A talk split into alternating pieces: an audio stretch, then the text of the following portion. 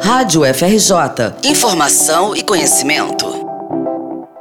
Mulheres distribuíram gratuitamente tatuagens temporárias com os dizeres não é não durante o último carnaval em oito estados brasileiros. A ação é uma iniciativa de um coletivo criado em janeiro de 2017, após uma das integrantes ter sido vítima de um assédio sexual durante um evento de rua no Rio de Janeiro. A partir da troca de experiências, as jovens perceberam que aquele episódio não era um caso isolado e decidiram fazer algo. As tatuagens são uma forma de deixar marcado no corpo que o consentimento deve ser respeitado.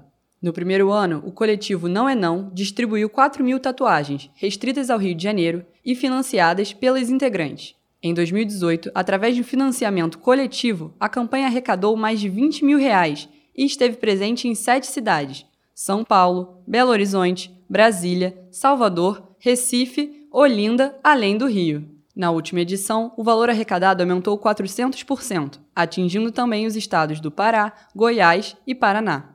Para se expandir pelos cantos do Brasil, as meninas organizaram um sistema de embaixadoras, como conta Luca Borges, uma das produtoras da campanha. Logo de cara, as tatuagens receberam muito apoio das pessoas e um aceite muito grande. É, então, muito rápido, a gente foi parar na mídia, teve uma matéria no Jornal Globo no primeiro ano. E no segundo ano, a gente decidiu que a gente queria estar presente em mais corpos, em mais mulheres, em mais cidades. E com isso, a gente formou uma rede de mulheres nessas cidades, que a gente chama de embaixadoras, que produzem a campanha regionalmente. Além da distribuição de tatuagens, o coletivo também realiza palestras e oficinas sobre assédio sexual em escolas e empresas. O objetivo é conscientizar estudantes e profissionais sobre como proceder nesses casos. No Brasil, 42% das mulheres afirma já ter sofrido assédio sexual, segundo dados de 2017 do Instituto Datafolha. O assédio é crime, mas acaba sendo banalizado cotidianamente. No carnaval a situação piora, pois muitos acreditam que nessa festa tudo é permitido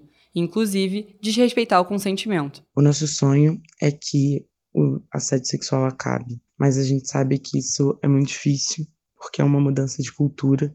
Então a gente tem um projeto de educação que a gente entende que leva bastante tempo, mas a gente já vê algum resultado desse impacto através do relato de mulheres que usam a tatuagem, que distribuem as tatuagens no carnaval, que nos agradecem, né, que dizem haver já alguma mudança nesse comportamento mas impacto real em termos de números a gente não consegue saber, porque além de serem crimes subnotificados, as secretarias, as delegacias, a polícia não tipifica a questão do, do crime.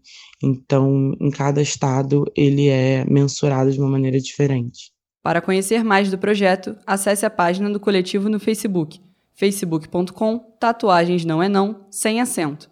Reportagem de Giovanna Quebian para a Rádio FRJ.